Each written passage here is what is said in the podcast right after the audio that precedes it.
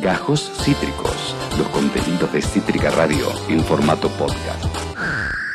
Esas cosas que no pasan los noticieros, pero nos pasan a todos. Pero nos pasan a todos. Abro debate, abro debate con Balute Aldo. Una vez más a ella la bienvenida como cada viernes. Eh, ¿cómo, cómo, cómo avanzar en el camino al fin de semana si no es deteniéndonos en el abro debate de Balu Tealdo? Hola Balu, ¿cómo te va?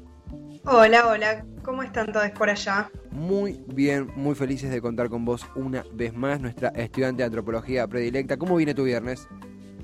Bastante bien, la verdad. Muchas gracias. Me encantaría estar en el piso, pero bueno, como recuerdan, soy una estudiante, una pobre estudiante, y esta semana me tocan parciales, así que eh, la hora y media de ida y otra hora y media de vuelta a Avellaneda me cuestan hoy. Sí, sí, hoy, hoy pero más que indultada, eh, son semanas bravas realmente para, para abrazar a su universitario o universitaria más cercana, porque se viene, se viene un baile fuerte. Eh, y dato no menor, un poco charlábamos detrás de aire, eh, día de mucha alegría por lo que pasó ayer en el Congreso y de mucha y de mucha furia por, por los la minoría que bueno que, que, sigue que sigue buscando justamente que las minorías se minoricen cada vez más y que no haya derechos para nadie. ¿Cómo, cómo viviste la eh, un poco que charlamos detrás de aire la votación de, del circuito liberal en el Congreso? Sí, total. Bueno, mi columna de hoy no tiene nada que ver con eso porque yo lo preparé antes y no soy tan buena productora como para cambiar todo último momento. Pero sí, lo que le dije a ti fuera, fuera de aire era que me, gustaría hacer un comentario al respecto. Obviamente, yo sé que ustedes lo han tratado en el programa. Eh, pero bueno, primero que nada, por supuesto, celebrar que eh, se ha tratado un proyecto de ley ¿no? en la Cámara de Diputados en relación a eh, una, para una respuesta médica integral al VIH, a la hepatitis viral y a la infección de transmisión sexual, lo cual es muy positivo lamentablemente recién ahora se está dando, ¿no? Pero bueno, por lo menos hemos llegado, eso hay que admitir. Pero em, tal vez para sorpresa de nadie, como que hay una frase que me gusta mucho en inglés que es disappointed but not surprised, o sea, decepcionada pero no sorprendida. Em, ocho diputados y diputadas han votado en contra, me gustaría decir los nombres para poder tener un poco de memoria, ¿no? Eh, para ver, digo, de qué lado está parada esta gente con respecto a estas problemáticas eh, tan profundas que estamos buscando solucionar hace años, ¿no? Eh, del partido de eh, La Libertad Avanza, por supuesto Javier Milei y Victoria Villarruel, eh, la compañera que es negacionista directamente de la dictadura de Milei, han votado en contra de este proyecto de ley. De Avanza Libertad, que es como lo mismo pero en provincia de Buenos Aires, eh, José Luis Espert y Carolina Píparo, que recordemos Carolina Píparo también antes estaba en el PRO y se ha pasado. ellos dos votaron en contra y de Juntos por el Cambio, si bien la, la coalición mayoritariamente votó a favor, eh, Ricardo López Murphy de Cava, Francisco Sánchez, diputado de Neuquén, Paula Omedo, diputada de Tucumán, y Pablo Torello, diputado de Buenos Aires, han votado en contra. Eh, me parece importantísimo decir estos nombres porque son personas que eh, creo que están en los, digo, sus nombres salen en los medios, si no es diariamente, es por lo menos todas las semanas, a decir cosas que a mí me parecen realmente terribles. pueden pasar como desapercibidas, pero me parece que esto ya no, ¿no? Totalmente, absolutamente. Algo que también ocurre es entre la vorágine de si, si iba a ser presidente, em, la, la, la, picantez de Esper en Twitter, la vorágine por ahí más, más superficial de todo esto, o, sí, que se nos pierde. Se nos pierde. Eh, esto desnuda justamente los intereses de, de, estas personas. Hablamos de leyes de para que las personas con VIH y con otras, eh, con enfermedad de transmisión sexual en, general tengan una mejor calidad de vida. Y la excusa es alguien lo tiene que pagar. Por supuesto, lo, lo, más sorpresivo es que... Porque es el Estado, ¿no? O sea, eso es lo que estamos pidiendo, que sea un Estado presente, que, que se haga cargo justamente eh, de, su población. Eh, y toda esta gente que ha votado en contra eh, ha repetido muchas veces que está justamente en contra de la intervención del Estado, ¿no? O sea, de este estado de bienestar que garantiza derechos a sus ciudadanos y los reconoce justamente como sujeto de derecho, ¿no? digo, tenemos que poder tener un acceso a la salud eh, pública, eh, libre, ¿no? Lo mismo que sucedió hace un año atrás con, la ley de la interrupción voluntaria del embarazo. Digo, ¿por qué luchamos, no? Porque podamos acceder a esa salud que es un derecho y es indiscutible. Totalmente. También lo, que ocurre es cuando dicen alguien lo tiene que pagar, por supuesto, digo, nadie... Em, Acá no se habla de no financiarlo, se habla justamente de financiarlo y de que justamente que parte de nuestros ingresos, ingresos vayan, a, vayan a que gente con eh, diferentes dificultades sanitarias o diferentes vidas con particularidades en lo sanitario puedan tener una mejor calidad de vida y si no tienen plata en el bolsillo puedan igual tenerlo y que no dependan de, en un contexto de desempleo, de marginalidad, de, eh, eh, de inflación como el que hay actualmente, además de llenar su, su, changuito, que muy difícilmente puedan hacerlo, tengan que costear una... un un remedio, una medicina que puedan tenerlo a mano, es hasta sentido común, es algo humano. Y lo que se extravía acá es lo humano. Es algo humano, pero sorprendentemente está siendo disputado, ¿no? O sea, digo, obviamente, insisto, celebramos eh, que la Cámara de Diputados haya aprobado este proyecto de ley pero sin embargo hay gente que se sigue oponiendo y también eh, se, cumple un aniversario de la ley de identidad de género, digo, son todos derechos que eh, ha garantizado el Estado, pero que siempre hubo un sector del poder eh, que se ha opuesto y me parece que no hay que olvidar eso. Absolutamente, absolutamente está, está este, este ingreso a, a la columna mencionando esto que como bien vos decís, no podemos dejar de lado. Hay que recordarlo, recuerdo también cuando se abstuvo el PRO en la fertilización asistida, siempre que es ampliación de derechos y, quitarle un poco el oligopolio a las prepagas, eh, están en contra, son de manual.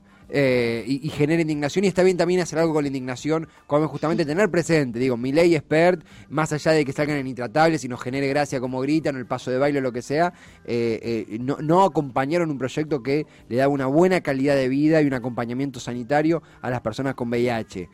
digo, de ahí para abajo, o de ahí para arriba, mejor dicho, ¿qué más esperar? sobre todo con, junto con Victoria Villarroel y Carolina Píparo, que son personas hermosas, divinas y que sin duda manejan una empatía admirable, ¿no? por supuesto, por supuesto. Y de hecho, igual yo al, comienzo ahora recién dije, no, esto no tiene nada que ver con la columna, pero me estoy dando cuenta que un poco sí, igual. Eh, porque es un tema que eh, quería tratar hace mucho, em, pero que de alguna manera siento que siempre se relaciona todo con todo. Y alguna relación tiene en este sentido con em, la diferencia, como una, una pregunta, ¿no? O sea, siempre me gusta abrir mis columnas con una pregunta para intentar contestarla o no, y por lo menos que nos quedemos con esa pregunta. Em, la diferencia entre caridad y solidaridad. Eh, o qué nos dice nuestro sentido común de la caridad y en realidad cuál es el origen de este accionar, ¿no? Em, yo creo, si no me equivoco, que eh, la caridad todos lo tenemos como algo, o por lo menos fuimos criados en un entorno de que la caridad es algo positivo en cierto sentido, ¿no? Porque significa como una ayuda al otro, por supuesto. Sin obligación de hacerlo. Muchas veces, claro, y por eso muchas veces siento que lo podemos llegar a confundir, porque, spoiler alert, hay una diferencia entre caridad y solidaridad, pero muchas veces la podemos llegar a confundir con la solidaridad. ¿No? Porque la caridad es, esta ayuda al otro, el de yo tengo algo que el otro no tiene y entonces yo se lo voy a dar para justamente ayudarlo. Eh, la cuestión es que es muy interesante el origen del concepto de caridad, y no solo como un concepto, sino como un accionar eh, que sigue perpetuando hasta hoy en día, aunque creamos que no pertenecemos como a em, ese círculo, ¿no? Y increíblemente, si nos retrotraemos hace realmente muchísimo tiempo atrás, eh, nos vamos a la Edad Media Europea, que siempre a veces como que volvemos a esta época de la historia que no sé, a unos nos puede parecer muy aburrida, a mí a veces me cuesta, pero sorprendentemente eh, hay cosas que se han gestado en esos periodos históricos, ¿no? En esos aproximadamente mil, 1500 años, o sea, muchísimo tiempo, eh, que hasta hoy en día seguimos reproduciendo, ¿no? Visiones de mirar el mundo o maneras de construir sociedad eh, o estados que siguen perpetuando hasta hoy en día, aunque si bien nuestra vida no tiene nada que ver con ese periodo histórico, ¿no? Y entre esas cosas está justamente el origen de la caridad, que nos tenemos que retrotraer a la Edad Media. Que uno dice, bueno, pero ¿por qué? Digo, que yo no soy un campesino y un labrador, no hay rey, no hay monarquía, que tiene que ver la caridad en ese momento. Bueno, es muy llamativo porque el origen de esta palabra y como accionar es hiper mega religioso, ¿no? O sea, la Edad Media creo que ha sido marcada también, entre mil y otras cosas, por favor, historiadores no me cancelen, pero la iglesia ha tenido eh, un papel bastante particular, ¿no? En este, en, este periodo, en esta cantidad de siglos que van más o menos del, del primer siglo después de Cristo hasta el siglo XV, XVI, XVII, está en discusión, eh, pero más o menos esta época, ¿no? O estamos hablando de muchos años.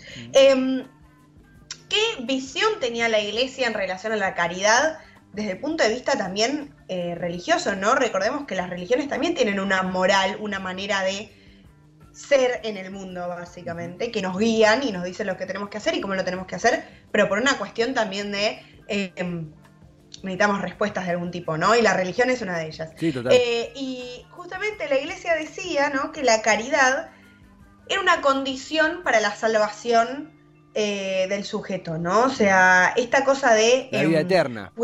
Claro, o de cuidar al prójimo, ¿no? Digo, esta palabra prójimo también es muy bíblica, eh, de darle, cuidar al prójimo, respetarlo, ¿no? Porque ¿qué nos garantiza esto? Una vida eterna en el cielo, o sea, no en el infierno, no sufrir después de la muerte, sino al contrario. Eh, y era la condición para ser un buen cristiano. Digo, ¿quién no quiere ser un buen cristiano a los ojos de Dios? Que va a ser quien después nos diga, vos te vas para acá, vos te vas para allá. Claro. Eh, ahora, obviamente esta idea fue cambiando a lo largo de estos 1500 años, ¿no? Porque por supuesto las estructuras sociales un poco se fueron modificando, pero siempre la caridad era, por supuesto, de los que más tenían hacia los que menos tenían, ¿no? Eh, de todas formas, estos pobres, por así decirlo, que insisto, esa, esa, esa condición o esa categoría fue cambiando a lo largo del tiempo, otra de las cosas que iban cambiando era, bueno, en un momento quién merecía esa caridad de parte de eh, los monarcas y quién no, ¿no? O sea, de repente había esta diferenciación de pobres buenos y pobres malos, que hasta hoy en día sigue existiendo un poco. Eh, Después, bueno, como qué, condiciones se ponían en esta caridad, quiénes podían participar, a medida que fue avanzando el tiempo y que nos vamos acercando en la línea temporal más cerca de la modernidad, o sea, después del siglo XV, es la burguesía, ¿no? Quien tal vez se separa un poco de esta monarquía y forma como sus propios lazos eh, de relación hacia esta pobreza y para dar esa caridad. Pero a fin de cuentas, digo, a pesar de estas transformaciones, eh, digo, la la conclusión, por así decirlo, es que la caridad era como el punto angular, básicamente, de la obligación religiosa para los que tienen que ayudar a los que no tienen, ¿no? Mm, o sea, los que tienen pasan a tener una vida eterna y dándole a los que no tienen, y los que no tienen cumplen y aceptan su rol en la sociedad. ¿no? o sea, no había mucho más. También algo de... ¿Cómo? O sea, de la culpa eh, yo lo llevo para el catolicismo, imagino que es mucho más, más, amplio que solo el catolicismo, pero la culpa de si poseo, debo ceder una parte mía, no por una cuestión de decir, che, no, me sobra esto y lo tiro, sino porque hay una, una, vivencia, una filosofía. Eh, me sale decir teocéntrica, donde Dios eh, custodia, vigila mis actos, y si yo, ante mi culpa de poseer, cedo una pieza de lo mío, encontraré la gracia eterna. Exacto, exactamente. Es literalmente eso, lo has resumido a la perfección. Soy buen alumno, soy buen alumno. no, pero es que ¿cuál es el trasfondo de todo esto? Porque uno dice, bueno, es una filosofía religiosa, ¿no? Que uno decide, por supuesto, eh, ser practicante o no, digo, en, absoluto estamos juzgando ese tipo de filosofía. El problema es cuando eso se vuelve un accionar social, ¿no? ¿Qué, ¿Cuál es el trasfondo de todo eso? Y es que el sistema no está puesto en duda, no cabe duda que siempre va a haber pocos que tengan mucho y muchos que tengan poco, ¿no? Digo, esta caridad en ningún momento se planteaba, eh, che, me parece que hay algo mal en la repartición. No, ¿por qué no se planteaba eso? Porque ante los ojos de Dios, ¿no? Dios ha elegido que esta gente sea pobre y Dios ha elegido que esta gente sea rica. Mm. Chim pum, no hay discusión. Entonces, si bien obviamente esto a lo largo del tiempo em, fue modificado y de hecho vamos a ver que con la llegada de lo que se llama modernidad, eh, que obviamente dura, todo esto dura muchos años, ¿no? hay muchas modificaciones, pero con la que es la llegada de, la modernidad, después del siglo XV, siglo XVI, siglo XVII, recordemos, por ejemplo, en el medio de la Revolución Francesa, la Revolución de Estados Unidos, todo conlleva con ello eh, lo que podríamos llamar los estados modernos, ¿no? La conformación de los estados modernos que dejan un poquito atrás esta monarquía y esta idea de Dios en el centro no es que nos olvidemos de Dios, no es que la iglesia desaparece, pero a ver, mamita, correte un poquito y vamos a cambiar un poco la perspectiva, ¿no? Totalmente. Entonces, en esa idea, en ese cambio, hay un, cambio filosófico también, que es que eh, se trae una idea de igualdad en los estados modernos. Estos estados sí traen esta idea de, bueno, de repente hay que repartir un poquito, mm. ¿no? Eh, todo esto que estuvo pasando. No es que el monarca, no es que el rey es el enviado de Dios en la tierra, sino que, bueno, tenemos que organizarnos de una manera un poco distinta. Total. No es poca cosa que los estados modernos traigan la idea de igualdad, porque justamente se pone en el centro la idea de que es el Estado el que tiene que garantizar justamente esta, esta repartición. ¿no? Eh, ahora, obviamente, insistimos, es una idea, no quiere decir que se haya llevado a cabo a la perfección eh, y estamos hablando siempre a un nivel teórico. Eh, pero ¿qué pasa? Digo, más cerquita acá en el tiempo, siendo hijos de esos estados modernos, ¿no? De todas estas revoluciones, tenemos la conformación de los estados de bienestar. Que digo, Latinoamérica fue una importante exponente en los estados de bienestar, que justamente se pone al Estado como el sujeto dador ¿no? de estos derechos y justamente acá hay como una recategorización, por así decirlo, de los sectores siempre más vulnerabilizados, ¿no? los pobres, si los queremos poner como unas comillas, estamos generalizando un montón, pero bueno, nos sirve para pensar. Ya en el siglo XX eh, esto. Claro, sí, sí, por supuesto, ya en el siglo XX digo, fui así a los pedos, pero porque está, todo súper relacionado. Obvio, obvio. obvio, eh, eh, bueno, justamente en estos estados de bienestar hay una especie de recategorización, ¿no? De estos sectores más vulnerabilizados en el sentido de que dejan de ser súbditos, o sea, lo, que siempre fue en la Edad Media, ¿no? O sea, estos pobres dependiendo de que los ricos les tiren dos panes y que se llamen caridad y que a ellos les garanticen, ¿no? La vida eterna, mientras que el resto, bueno, nos arreglamos. Em, hay una, una recategorización en el sentido de que pasan de ser súbditos a ciudadanos, ¿no? Se los reconoce como ciudadanos y como justamente sujetos plenos de derechos. Y es el Estado el que tiene que garantizar eh, este lugar, ¿no? Eh, se, abre como este, a esta situación mucho más pública. Em, ahora, no por esto, no por la creación de esos estados de bienestar y todos los planes y políticas públicas que se llevan a cabo para que esto suceda, desaparece eh, la beneficencia y la caridad de parte de privados, ¿no? Digo, esto siempre existió, y, tiene una explicación y un lugar y no está mal que haya existido. Digo, ¿por qué?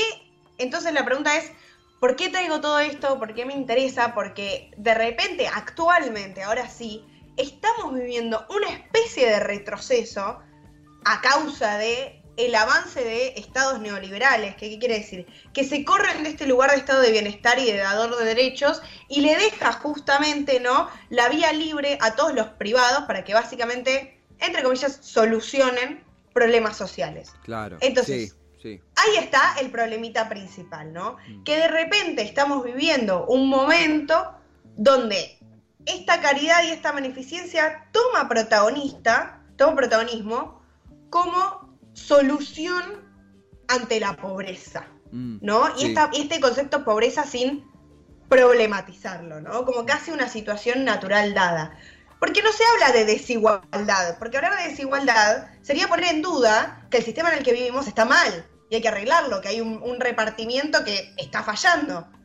Si hablamos de pobreza, decimos, bueno, esta gente tiene poco, hay que darle un poco mm. y ya está. Pero en ningún momento hablamos de un tipo de repartición. Sí, ¿no? totalmente. Em, entonces, ese es el problema que estamos viviendo justamente en la actualidad, desde mi punto de vista y desde muchos puntos de vista de, otra gente también, en el sentido de que hay una ausencia del Estado y que es un problema porque es una solución parche, o sea, no resuelve a largo plazo. además, esa solidaridad está administrada por una persona que con las mejores intenciones tiene su propia subjetividad, sus reglas, lo ideal es una fusión de nuestros intereses, de, nuestro, de nuestro pensamiento como colectivo en el Estado para a partir de ahí organizar una ayuda equitativa, eh, sin parchear, sino bueno, es el debate, digo, eh, se cae de maduro este debate cuando, cuando pasaba lo de Santi Maratea de, bueno, ¿por qué El, Estado no desaparece y es absorbido por Santi Maratea? Lo cual uno, uno terminaba como, como parecía que criticaba a Santi Maratea y no, y es justamente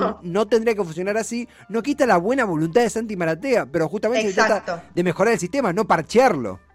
Exacto, exacto. Entonces, justamente vos, vos eh, como que eh, trajiste el puntapié ideal, porque entonces, ¿cuál es el problema de esto también? Es que se deja en manos de la buena voluntad y de la caridad de personas individuales mm. la solución de estos problemas que son estructurales, mm.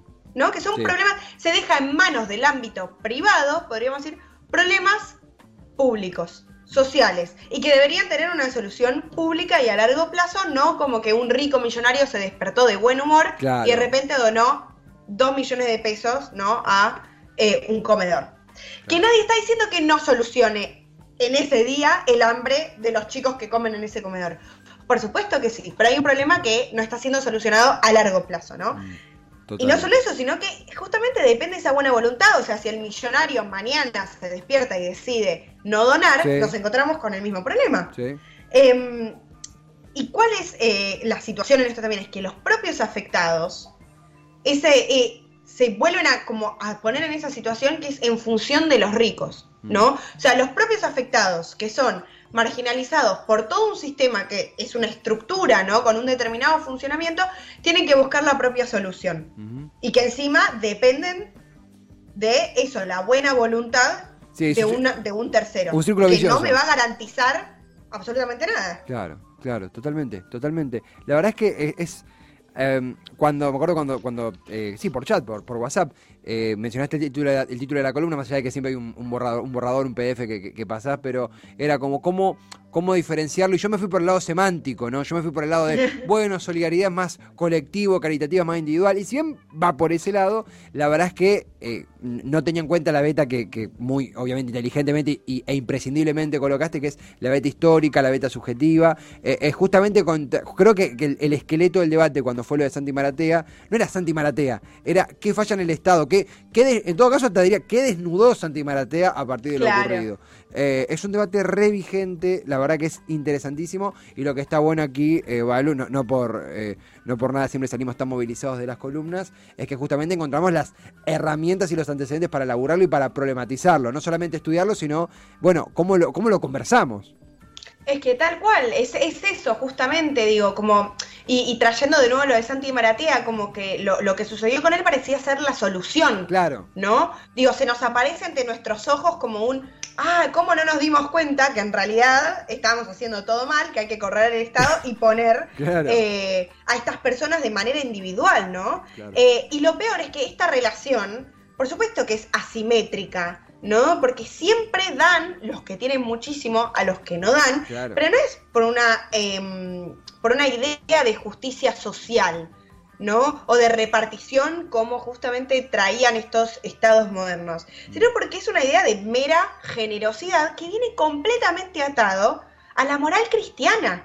Digo, querramos o no, ¿no? Nuestro, el mundo occidental está sentado sobre esas bases de la moral cristiana, de dar por mera generosidad y ayudar al prójimo para garantizarnos nuestras vidas en los cielos, aunque no lo creamos, digo, en nuestro subconsciente, en nuestro mundo, en nuestras estructuras, sigue estando eso como imperante, digo, eh, y, no, no, no, se nos, em, no se nos va así de fácil, ¿no? Totalmente. Y no solo eso, sino que la caridad termina siendo, como decimos, completamente arbitraria.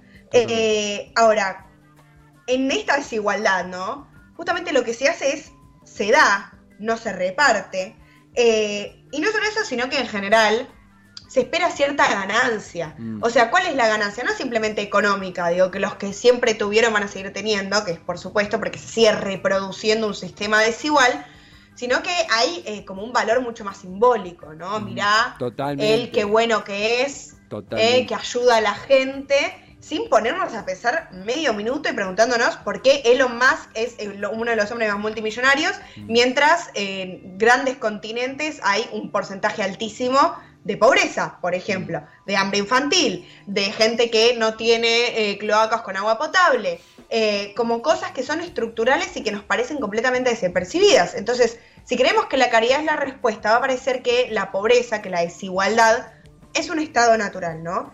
Y entonces ¿Cuál es ahora sí la diferencia entre caridad, entre solidaridad?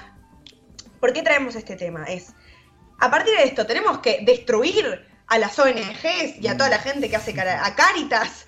No, un sol para los chicos. No, obvio, no hay que destruirlas. Por supuesto, este tercer sector, digo, muchos sociólogos, investigadores sociales llaman a, todo, a toda esta parte del tercer sector de la economía, eh, no es que tienen que ser destruidos, de hecho tienen que existir, mm. porque una de las características del Estado, del Estado moderno, es que delega a donde el Estado no llega, ¿no? Digo, si bien el Estado es omnisciente, parece que tiene ojos en todos lados, hay lugares donde no llega y justamente delega. Digo, las iglesias en los barrios populares, ¿no? Las ayudas, los comedores, son fundamentales. Totalmente. Son fundamentales, porque muchas veces hay agentes del Estado que no llegan a ese lugar. Obviamente, otra cosa es un imperativo, es un ideal lo que debería pasar, ¿no? Por eso digo que son soluciones parche, porque le solucionan el día a día. Ahora, que eso no reemplace, que el que tengan que existir no sea la condición para que reemplace al Estado, ¿no? Totalmente. Eh, ¿Cuál es la solución entonces? Nos preguntamos.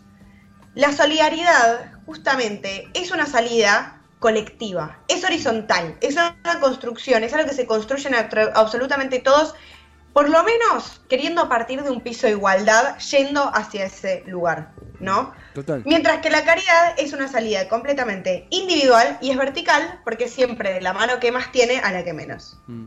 La verdad que, es una de las columnas que eh, aborda un tema, un tema que venía problematizándome y no sabía que me problema, problema me problematizaba, problematizaba hasta que, sí, eh, muy viernes, pero pero se, comprende, no me no me generaba esta problematización hasta que hasta que lo comenzaste a describir, más allá que venimos charlando detrás del micrófono, pero es realmente un golazo lo, que se ha planteado acá, porque un tema tan tan complicado de abordar, tan sensible, tan eh, ardiente en las redes, poder abordarlo así permite darnos las herramientas, la, estructura justamente para poder entenderlo el por qué.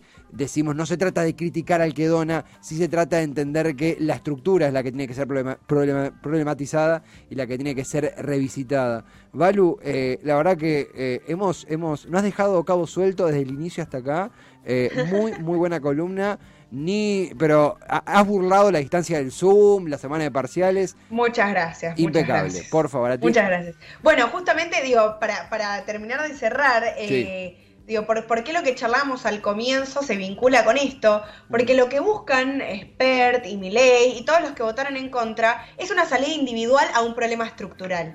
¿no? Eh, hay un problema estructural que es que no se está garantizando el acceso a la salud pública para aquellos que eh, son VIH positivo, ¿no? que tienen determinadas enfermedades de transmisión sexual, que es un problema estructural que muchas veces ataca a los sectores eh, vulnerables, que no tienen la información eh, adecuada para poder cuidarse de determinada manera, ¿no? Bueno, lo mismo cuando fue em, la ESI, ¿no? Cuando salió la ley de ESI, de educación sexual integral, digo, son todas salidas colectivas a un problema social, ¿no? Y es por eso la, importancia de estas leyes eh, y que salgan y, que, digo, que puedan ser distribuidas ¿no? en todo nuestro territorio nacional, porque la salida no es individual, no es el que puede, puede y el que no se jode, sino al contrario. Y para eso está el señor Estado.